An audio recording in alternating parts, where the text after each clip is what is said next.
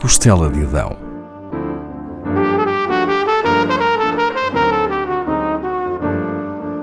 Com Paula Castelar.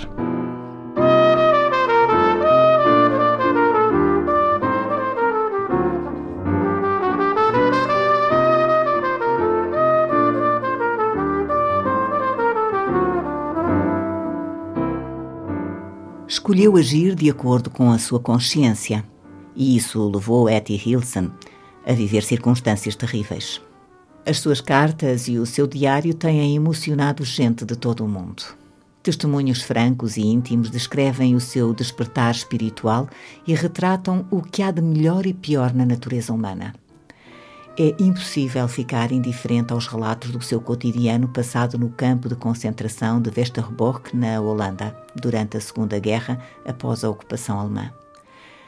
A ligação da autora com o divino está sintetizada nas linhas do diário que passo a ler. É guerra. Há campos de concentração. Pequenas crueldades amontoam-se por cima de pequenas crueldades. Quando caminho pelas ruas, sei que em muitas casas por onde passo há ali um filho preso e ali um pai refém, e ali têm de suportar a condenação à morte de um rapaz de 18 anos. E estas ruas e casas ficam perto da minha própria casa. Sei do grande sofrimento humano que se vai acumulando, sei das perseguições e da opressão, sei de tudo isso e continuo a enfrentar cada pedaço de realidade que se me impõe e num momento inesperado, abandonada a mim própria, encontro-me de repente encostada ao peito nu da vida. E os braços dela são muito macios e envolvem-me. E nem sequer consigo descrever o bater do seu coração, tão fiel como se nunca mais findasse.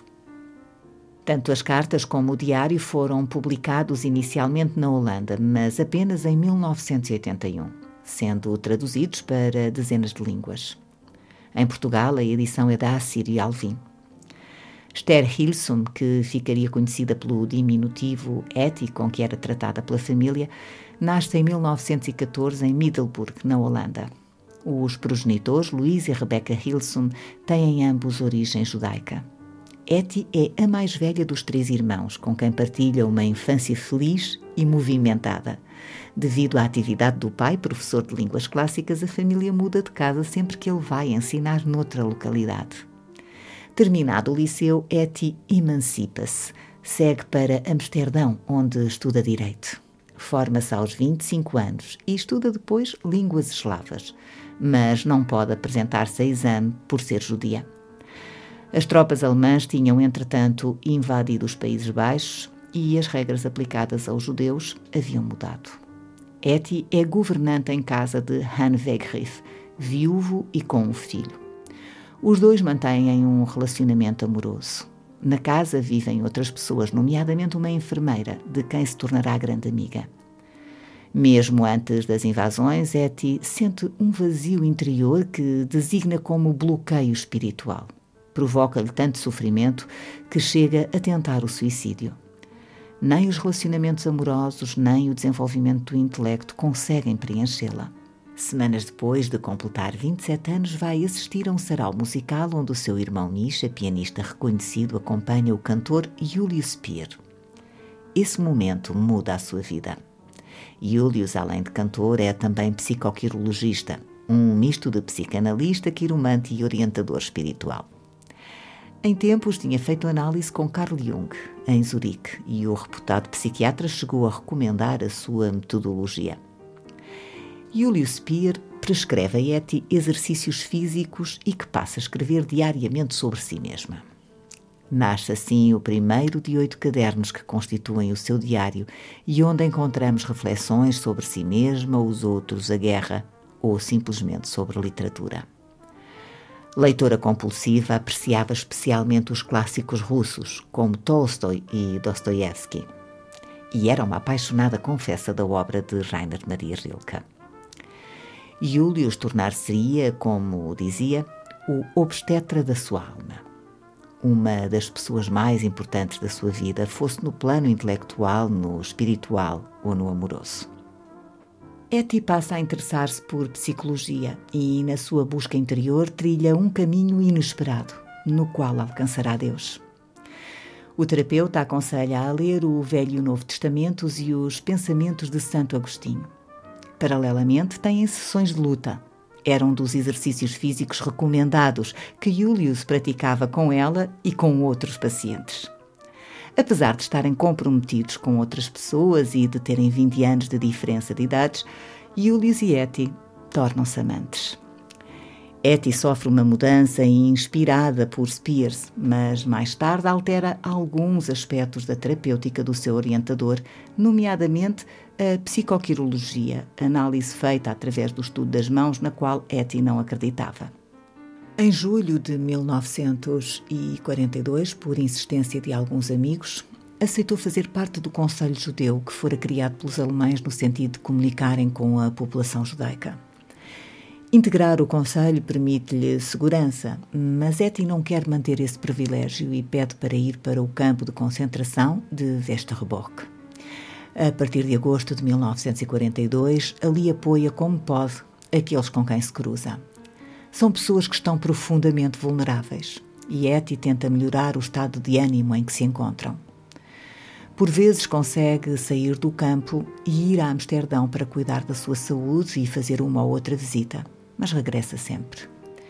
Numa dessas visitas acompanha os últimos momentos de vida de Julius, que adoecera e morre em setembro de 1942. As últimas linhas do seu diário, que entregou a uma amiga, são do mês seguinte. No campo de Westerbork vive horas dolorosas, como quando vê chegar os pais e o irmão Misha. Há uma carta de Eti para a família com quem vivera como governante que reza assim. Nessa tarde fiz uma vez mais a ronda pelo meu barracão hospital, indo de cama em cama. Quais as que ficariam vazias no dia seguinte? As listas de transporte nunca são reveladas senão no último momento. Ainda assim, alguns sabem antecipadamente que terão de partir. Uma menina chama-me. Está sentada na cama, muito direita, de olhos arregalados. A menina tem pulsos finos e um rostinho estreito e transparente. Está parcialmente paralisada. Começava justamente a reaprender a andar, apoiando-se a duas enfermeiras passo a passo. Já sabe? Tenho de ir, diz-me sussurrando. Como? Tu tens de ir? Olhamos por momentos uma para a outra, incapazes de falar. O seu rosto como que desapareceu. Ela é apenas olhos. Então volta a falar com uma vozinha monocórdica e abafada. Que pena que tudo o que aprendemos na vida tenha sido em vão, não acha? E é tão difícil morrer, não é? Mais do que um relato de um drama, sentimos a própria essência do drama na primeira pessoa, na relação com os outros como as outras metades de cada um de nós. Uma vez por semana, a Etty tem de ajudar centenas de pessoas a subir para o comboio que segue para Auschwitz. Nunca desiste de lhes dar ânimo. São suas as palavras. Parti o meu corpo como pão e dei-o aos homens que estavam famintos. Em setembro de 1943, chegou a hora de ela, os pais e o irmão Misha subirem para o comboio na reduzida bagagem que meteu num saco para aquela que sabia ser a sua última viagem, levou a Bíblia e o livro de horas de Rainer Maria Rilke. Chegou até nós uma carta que escreveu e atirou pela janela do comboio quando estava a ser conduzida para Auschwitz. Quem a encontrou fê-la chegar à destinatária, Christine Van Nutten. Abro a Bíblia ao acaso e eis o que encontro. O Senhor é o meu alto refúgio. Estou sentada em cima da minha mochila, no meio do vagão cheio. O pai, a mãe e o Misha estão nos vagões mais à frente. A partida acabou por chegar inesperadamente, de ordens repentinas de raia, especialmente para nós.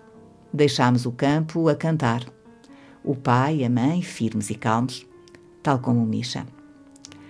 Viajaremos durante três dias. Obrigada pelos vossos cuidados. Amigos que ficaram para trás hão de escrever para Amsterdão. Talvez venhas a receber notícias por eles. E pela minha última carta longa.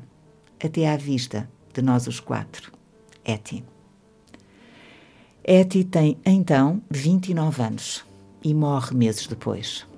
Teve a oportunidade de escapar à deportação, mas não o fez por solidariedade com os seus irmãos judeus.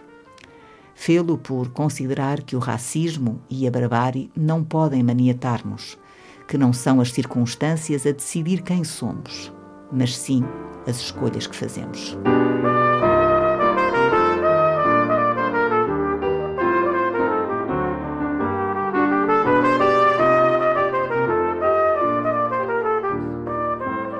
Da Costela de Adão, com Paula Castelar.